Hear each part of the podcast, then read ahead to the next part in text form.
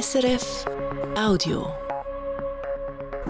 Ägypten. Seit gut zehn Jahren regiert dort der ehemalige General Abdel Fattah al-Sisi. Er stützt sich auf die mächtige Armee, die tief in die Wirtschaft verstrickt ist. Sisi will das bevölkerungsreichste arabische Land mit pharaonischen Bauprojekten in die Zukunft katapultieren.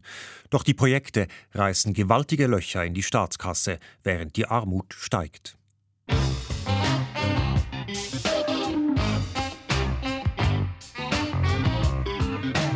International. Eine Sendung von Thomas Gutersohn.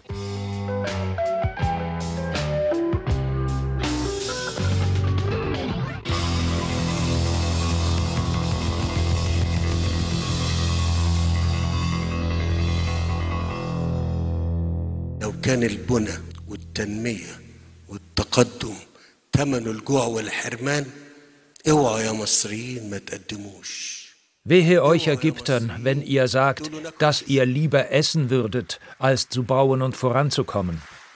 والله العظيم Ich schwöre bei Gott, والله العظيم wenn der Preis für Fortschritt und Wohlstand der Nation darin besteht, hungrig und durstig zu sein, dann lasst uns weder essen noch trinken.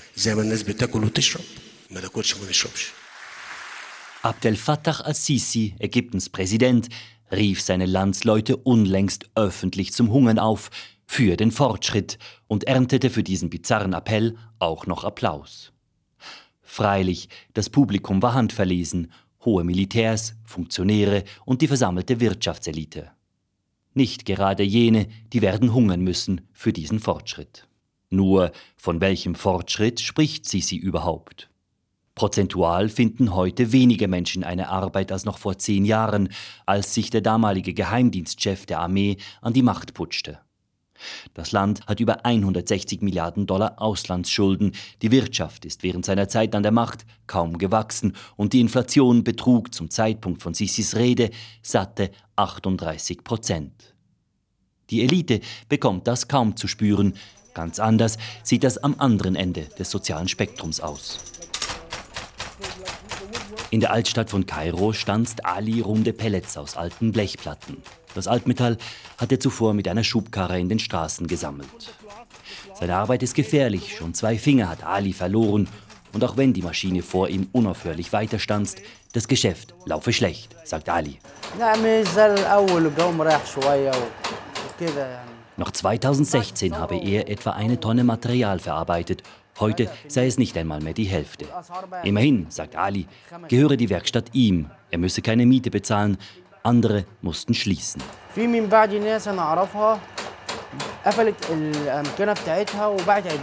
Im Herbst 2016 bezahlte man für einen Dollar noch etwa neun ägyptische Pfund. Zwei Monate später war der Dollar schon doppelt so teuer. Seither wurde die ägyptische Währung immer weiter abgeschwächt. Da Ägypten viele seiner Waren importiert, hat der Zerfall des Pfundes enorme Auswirkungen auf die Wirtschaft. Das merkt Jakub, der nicht weit von der mächtigen Zitadelle von Kairo entfernt eine kleine Teestube betreibt. طبعا آه، انا واحد من الناس بالنسبه لسعر الغاز انا كنت باخد الانبوبه ب 10 جنيه وب 9 جنيه وب 8 جنيه Natürlich spüre er den Preisanstieg. Das Kilo Zucker kostete vor zehn Jahren ein ägyptisches Pfund. كيلو السكر كان كان بجنيه Heute sind es 55. Der Tee kostete damals 20 Pfund pro Kilo.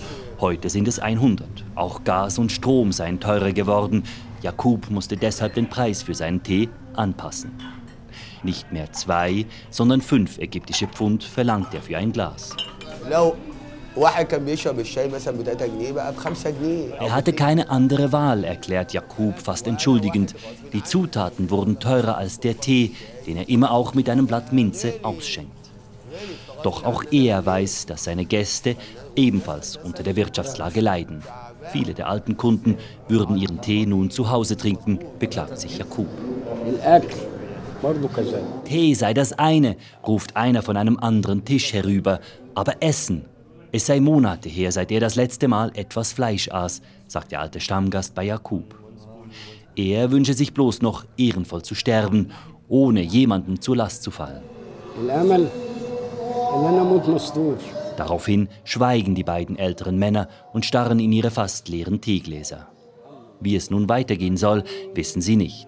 Denn seit Oktober, seit dem Krieg zwischen dem Nachbarn Israel und der Hamas, bleiben auch die Touristen fern. Das bekomme auch er zu spüren, sagt Jakub. Seine Teestube war für Touristen ein beliebter Zwischenstopp auf dem steilen Weg zur Zitadelle. Es sei nicht mehr so wie früher, trauert Ali den alten Zeiten nach.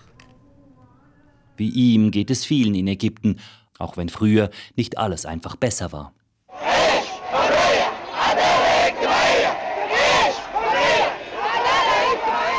2011 gingen Millionen auf die Straßen, um gegen den damaligen Staatschef Hosni Mubarak zu demonstrieren, bis die Armee den Langzeitherrscher fallen ließ.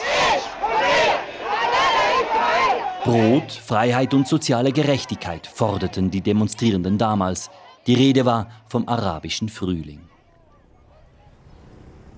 The three words of uh, revolution. عيش حرية كرامة إنسانية ده we just cut the head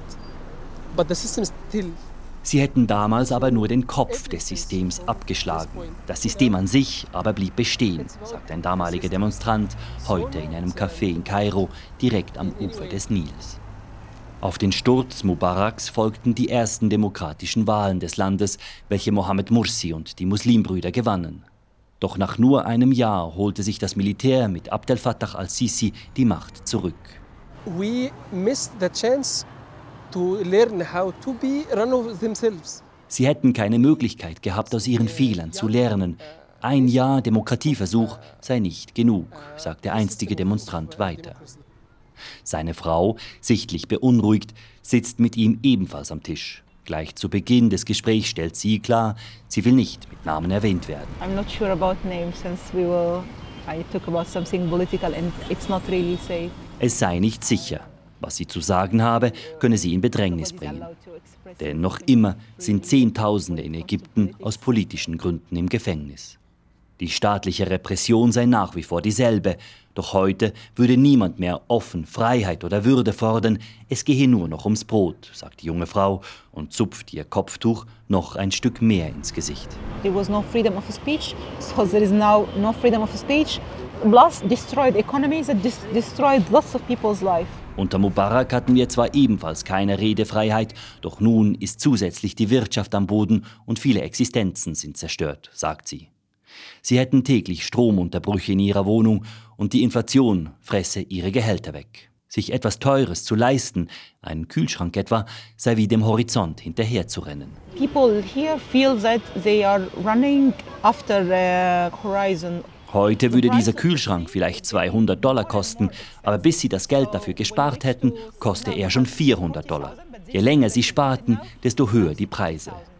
Auch die Lebensmittel werden teurer. One kilo of uh, meat in 2013 uh, was 40 Egyptian pounds and today it's 420 Egyptian pounds. Vor Sisi kostete das Kilo Fleisch noch 40 ägyptische Pfund. Heute kostet es über 400 Pfund während die Gehälter der Mittelklasse kaum gestiegen sind, sagt sie. Nur die Auslandsschulden Ägyptens schwollen an, von 41 Milliarden auf über 160 Milliarden. Viel von dem Geld, das die Regierung ausgab, floss in teure Infrastrukturprojekte. Etwa den Bau einer riesigen Verwaltungshauptstadt mitten in der Wüste außerhalb von Kairo, der allein auf über 60 Milliarden Dollar geschätzt wird ein neuer Präsidentenpalast, Regierungs- und Verwaltungsgebäude, Botschaften, ein Sportkomplex und Shoppingmalls sollen dort genauso Platz finden wie das höchste Gebäude Afrikas, die imposanteste Moschee und größte Kirche des Kontinentes sowie der längste Fahnenmast der Welt. Architektonisches Imponiergehabe, das den Zorn der Bevölkerung weckt. Sisi glaube, er sei ein Pharao. Er baue für sich die größten Paläste und Gotteshäuser, während die Bevölkerung immer weniger zurechtkomme, sagt die Aktivistin und lässt ihren Blick traurig über den trüben Nil schweifen. Der Unmut gegenüber den pharaonischen Bauprojekten der Regierung ist groß. Wirtschaftsprofessorin Asma Esat von der Universität Kairo kann dies nachvollziehen. Sie lädt in einem Restaurant eines noblen Einkaufszentrums zum Gespräch. Auch dieses wurde neu errichtet und spricht mit teuren Mode- und Parfümeriemarken die Elite an, nicht die breite Bevölkerung. Actually, yes. I can understand their criticism. Ja, ich kann ihre Kritik verstehen. Was die Menschen aber nicht begreifen ist, dass dies langfristige Projekte sind, um ausländische Investoren anzuziehen. Diese treffen nun auf neue Metrolinien, moderne Städte, Einkaufszentren und gute Straßen in Ägypten. Where they can find uh, good roads, good infrastructure, uh, new cities where they can locate their work. Etwa eine 14-spurige Autobahn von Kairo zu den Pyramiden von Gizeh. Eine Verbindung, die früher notorisch überlastet war, heute fließt der Verkehr reibungslos. Dafür wurde eine breite Schneise durch ein dicht besiedeltes Gebiet geschlagen. Die farbigen Wohnzimmertapeten an übrig gebliebenen Wänden abgerissener Häuser zeugen davon, dass für den Bau der Straße Tausende umgesiedelt werden mussten. Von Sisis Fortschritt bemerkt die Bevölkerung bis jetzt vor allem die Kehrseite, räumt auch Asma Esad ein.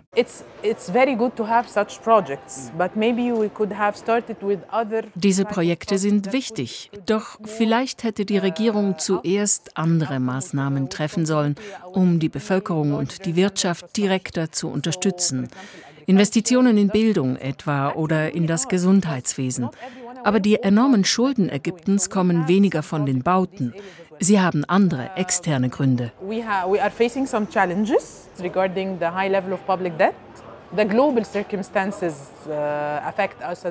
Ägypten hat mit enormen Herausforderungen zu kämpfen. Da war erst die Covid-Krise, die über Monate den Tourismus lähmte.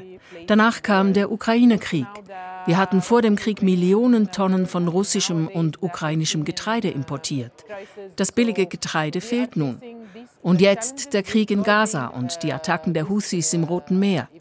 Dass die Frachtschiffe seither Umwege fahren, hat die Einnahmen für Ägypten aus den Durchfahrten durch den Suezkanal halbiert. So that's why we are not able to feel the benefits of such projects because of the circumstances that we are facing now. Ägypten habe die Früchte seiner Investitionen noch nicht ernten können, sagt die Wirtschaftsprofessorin von der Universität Kairo.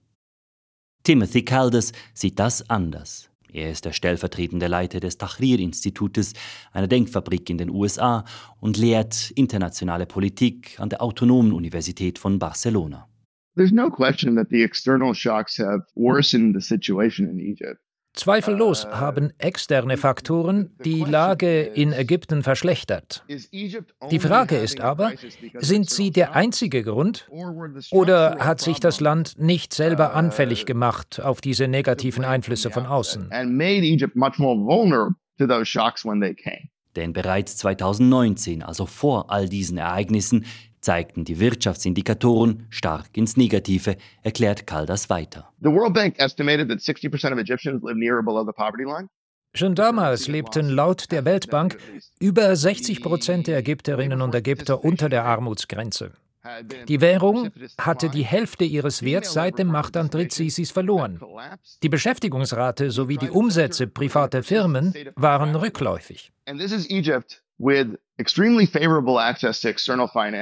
Dabei hatte Ägypten just in dieser Zeit einen sehr einfachen Zugang zu internationalen Geldern, um die Wirtschaft anzukurbeln. Es war also die Zeit, in der es der Wirtschaft eigentlich hätte gut gehen sollen. 2016 versprach der Internationale Währungsfonds Finanzspritzen von 12 Milliarden Dollar über mehrere Jahre. Und reiche Golfstaaten wie die Vereinigten Arabischen Emirate oder Saudi-Arabien pumpten ebenfalls viel Geld in die ägyptische Wirtschaft. Geld, das verschwendet wurde, so Timothy Caldas. They squandered recklessly on projects that cost a fortune and didn't deliver return for the public. Sie steckten das Geld rücksichtslos in Projekte, die ein Vermögen kosteten, aber der Öffentlichkeit nichts brachten. Sie investierten nicht ins Gesundheitswesen oder die Bildung oder in politische Vorhaben, die für die wirtschaftliche und soziale Entwicklung des Landes von Bedeutung wären, wie Rechtsstaatlichkeit oder ein sicheres Marktumfeld. Wir haben nur Verschwendung gesehen. Der Schuldenberg wuchs unter Sisi um 120 Milliarden Dollar. Geld, das zurückbezahlt werden muss mit Zinsen und Geld, das an Bedingungen geknüpft ist. Im Falle des Internationalen Währungsfonds ist das ein freier Wechselkurs des ägyptischen Pfundes. Auch das habe der Wirtschaft zugesetzt, entgegnet Wirtschaftsprofessorin Asma Esat in Kairo. The loans of IMF, one of their conditionalities is you have to leave the exchange rate for Eine Bedingung für die IWF-Line war, dass das ägyptische Pfund nicht mehr an den Dollar gekoppelt wird. Dies führte zu einer kontinuierlichen Entwertung der ägyptischen Währung. Und weil das Land einen Großteil seiner Waren importiert, ließ dies die Preise ansteigen.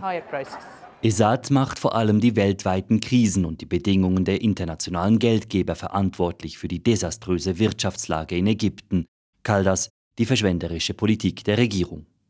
Fakt ist, dass über Jahre und praktisch ohne Kontrolle mehr als 100 Milliarden Dollar in die ägyptische Wirtschaft gepumpt wurden, ohne dass die Bevölkerung viel davon spürte.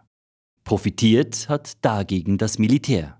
Auch die Firma, welche die neue Verwaltungshauptstadt entwickelt, gehört zu 51 Prozent diesem Militär. Schwarzer Rollkragenpullover, Jeans, eine rechteckige Brille mit schwarzem Rand. Omar ist Architekt. Und wie viele junge Ägypter, die es sich leisten können, studierte er im Ausland, in der Türkei. Nach dem Studium wurde er für den Militärdienst aufgeboten, denn Ägypten hat die allgemeine Wehrpflicht für Männer ab 18 Jahren. Der Dienst dauert in der Regel ein Jahr. Härter trifft es jene, die über spezielle Fähigkeiten verfügen, die den Landesinteressen dienen, erklärt der Architekt. So now they're building the new capital city, the new Cairo. So the new Cairo needs buildings and buildings need architects, civil engineers mainly. Im Moment sei das Hauptinteresse der Regierung, die neue Hauptstadt zu bauen. Dafür brauche es Architekten und Ingenieure. Wer diese Berufe ausübe, müsse mindestens zwei oder drei Jahre Dienst am Land leisten. Zum bescheidenen Sold eines gewöhnlichen Soldaten. You get paid minimal numbers. $170, $180, you get one day off. Um seine Städte zu planen, greift das Militär auf ein riesiges Heer von Billigarbeitern zurück. Für Omar grenzt das an moderne Sklaverei. It's a modern form of slavery, to be honest. Der Architekt hat aber einen anderen Weg gewählt. Er blieb im Ausland und verweigerte den Dienst. Bis Ende letztes Jahr das ägyptische Militär eine Art Amnestie für alle Wehrdienstverweigerer anbot. Now they made a new initiative, so we're asked to pay $5,000.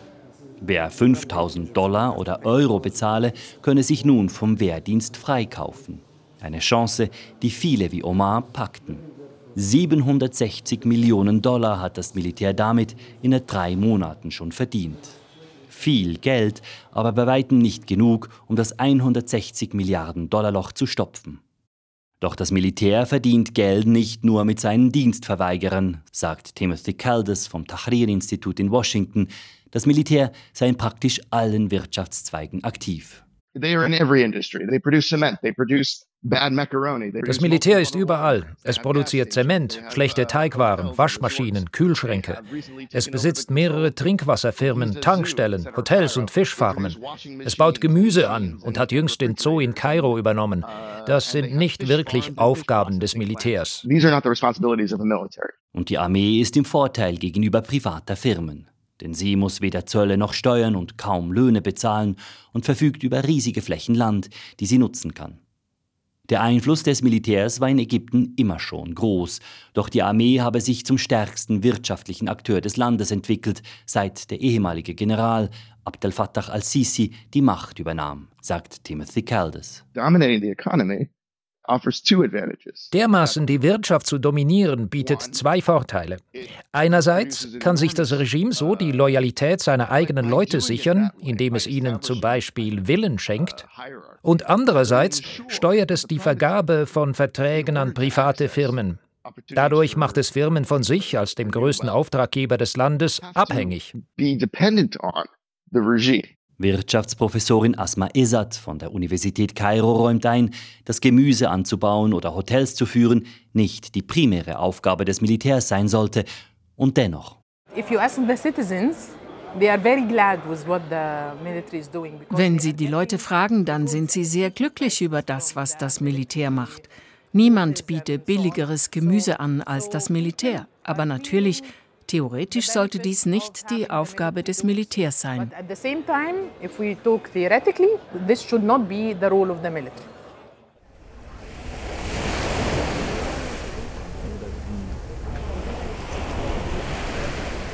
Alexandria, die zweitgrößte Stadt des Landes, am Mittelmeer gelegen. Auch sie direkt verbunden mit Kairo durch eine neue Autobahn, gebaut vom Militär. Einst war Alexandria eine wichtige Handelsmetropole. Davon bleibt nur noch die Kulisse und auch die bröckelt. Die noblen Hotels im kolonialen Stil zeugen von der kosmopolitischen Vergangenheit. Auch die Hotels sind heute zum großen Teil im Militärbesitz. In einer Nebengasse verkauft die Armee Gemüse direkt von der Hebebühne eines Kleintransporters herab. Auf der Ladefläche steht ein Soldat im Tarnanzug. Er wägt und verkauft die Ware. Niemanden hier scheint dies sonderlich zu erstaunen. Ja, diese Männer gehörten zum Militär, sagt ein Mann, der hier gerade Gurken, Zwiebeln und Tomaten eingekauft hat. Er wartet auf ein Taxi. Es sei etwas günstiger hier. Für das Kilo Gurken bezahle er vier statt fünf Pfund wie auf dem normalen Markt. Früher sei der Preisunterschied allerdings größer gewesen, beklagt sich der Mann und eilt davon. Etwas mehr Zeit nimmt sich Fatima. Sie will nicht auf der Straße reden, lädt stattdessen zu sich nach Hause ein. Fatima lebt in einem heruntergekommenen Gebäude im Zentrum der Stadt. Die Feuchtigkeit vom Meer löst den Verputz von den Mauern. Im Treppenhaus riecht es nach Moda. Noch am Eingang zeigt sie auf ein Geschäft gleich nebenan. Der Rollladen ist unten. Schau, wir hatten einmal einen kleinen Lebensmittelladen im Haus. Das war praktisch. Doch seine Preise waren zu hoch. Niemand hat mehr bei ihm eingekauft. Die ältere, vollverschleierte Frau quält sich die ausgetretenen Holzstufen hoch Oben in der Küche packt sie ihre Einkäufe vom Militärlastwagen aus und sagt, Ägypten sei ein reiches Land, nicht so die Bevölkerung. Das Essen von den Militärläden sei zwar nicht so gut wie vom Markt, wo alles frisch sei, doch es sei viel billiger. لو جبتها من الجزار ب 400 من الجيش ب 350 بس ده نوع وده نوع das Kilo Fleisch sei etwa 50 Pfund günstiger, etwas mehr als einen Franken. Ende des Monats mache das einen großen Unterschied aus, sagt Fatima. Das Militär schaue halt zu den Armen. auch das gehört zum System. Die Armee zeigt sich ganz offen als Wohltäter. Die Ägypterinnen und Ägypter sollen wissen, wem sie das billige Essen zu verdanken haben. Seit Beginn des Ukraine-Krieges musste Ägypten stärker auf die eigene Produktion umsatteln, da Getreide und Weizen nicht mehr günstig von Russland oder der Ukraine importiert werden konnten. Doch statt die inländischen Produzenten zu fördern, wurde Ernährung zur Frage der nationalen Sicherheit erklärt und das Militär ist seither noch stärker als Nahrungsmittelproduzent aufgetreten. Diese Parallelwirtschaft bedrängt die lokalen Bauern und Fischer. Der Fischmarkt von Alexandria befindet sich in einer Markthalle mit großen Bögen und schmucken Oberlichtern im kolonialen Stil wie die alten Hotels der Stadt. Auf alten Schubkarren wird hier jeden Morgen der frische Fang in die Verkaufshalle transportiert und dann auf Holzpaletten präsentiert. Doch noch am Mittag ist die Auswahl an Fischen relativ groß. Ein Radio, das Fischer Mohammed an einen Nagel aufgehängt hat, überträgt das Mittagsgebet. Er selbst kniet daneben auf einem Styropordeckel und betet. Auch bei ihm liegen die Fische noch immer im Eis. Verkauft hat er heute nicht viel. Das sei die Strafe Gottes, sagt Mohammed. Es sei nicht so, dass sein Fisch besonders teuer wäre. Die Leute hätten schlicht nicht genug Geld in der Tasche, um sich frischen Fisch vom Meer zu leisten. Er wolle aber zufrieden sein mit dem, was ihm der Allmächtige gebe.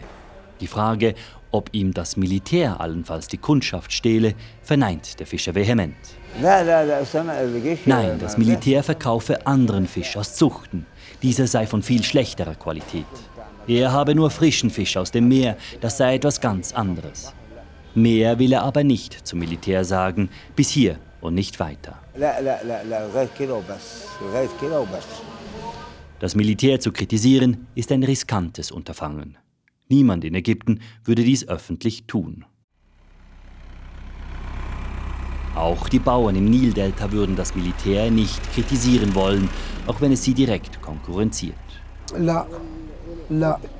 Nein, das ist nicht der Fall. Die Armee müsse die Nahrungssicherheit gewährleisten, nur deswegen baue sie Gemüse an. Das sei gut für die Armen, sie hätten sonst nichts zu essen, sagt ein Gemüsebauer. Ganz offen klagen die Produzenten hingegen über den Zerfall der Landeswährung. Die Stadt Mahalla al-Kobra im Nildelta ist für ihre Baumwollproduktion bekannt. Die Baumwolle war einst das stärkste Exportprodukt Ägyptens aufgrund ihrer guten Qualität. Diese wird durch die Länge der Fasern definiert und die Baumwolle mit der längsten Faser ist sogar nach der ägyptischen Stadt Gizeh benannt.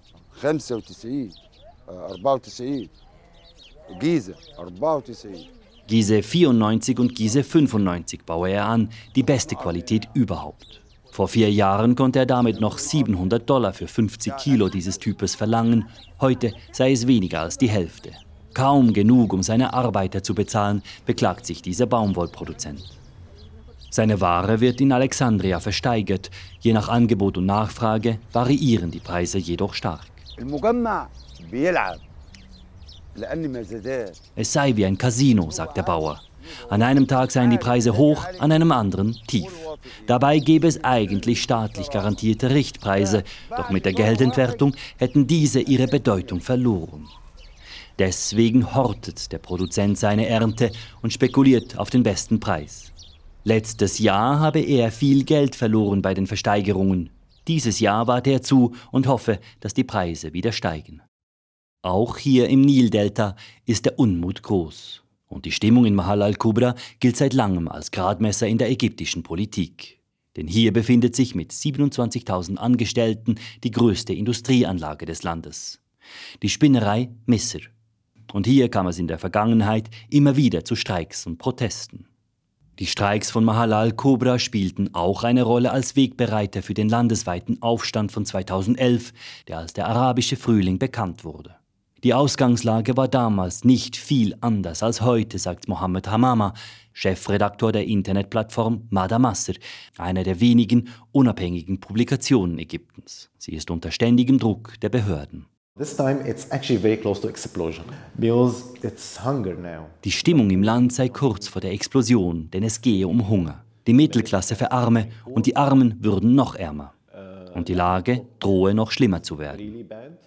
Allein dieses Jahr muss Ägypten knapp 50 Milliarden Dollar zurückzahlen. Das ist mehr, als das Land über Devisen verfügt. Hamama geht davon aus, dass deshalb neue, harte Einschnitte unausweichlich sind. Eine solche Maßnahme könnte eine weitere Geldentwertung sein. Denn auf dem Schwarzmarkt wird der Dollar bereits zu 50 ägyptischen Pfund gehandelt, während der offizielle Wechselkurs noch bei 30 Pfund pro Dollar liegt. Eine weitere Entwertung würde die Preise noch mehr ansteigen lassen, verbunden damit weitere Not. Doch die Regierung mache einfach weiter wie bisher, sagt Mohammed Hamama von der Online-Zeitung Madamasser. Und der Druck für einen Kurswechsel ist trotz der Misere relativ klein. Es gibt kaum Druck von außen, von der internationalen Gemeinschaft, weil der Westen gerade jetzt in der Gaza-Krise auf Sisis Kooperation zählt.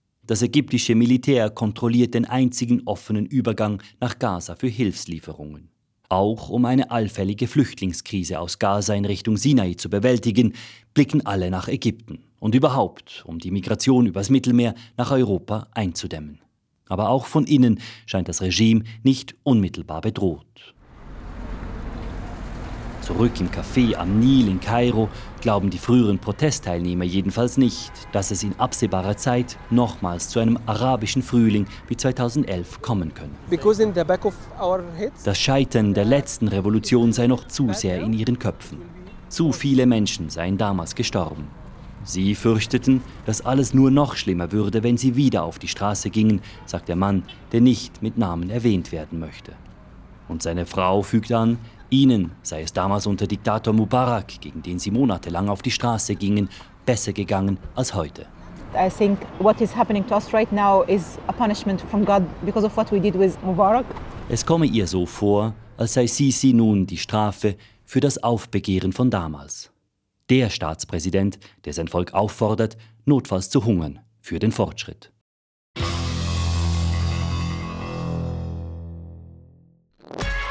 Das war ein Podcast von SRF.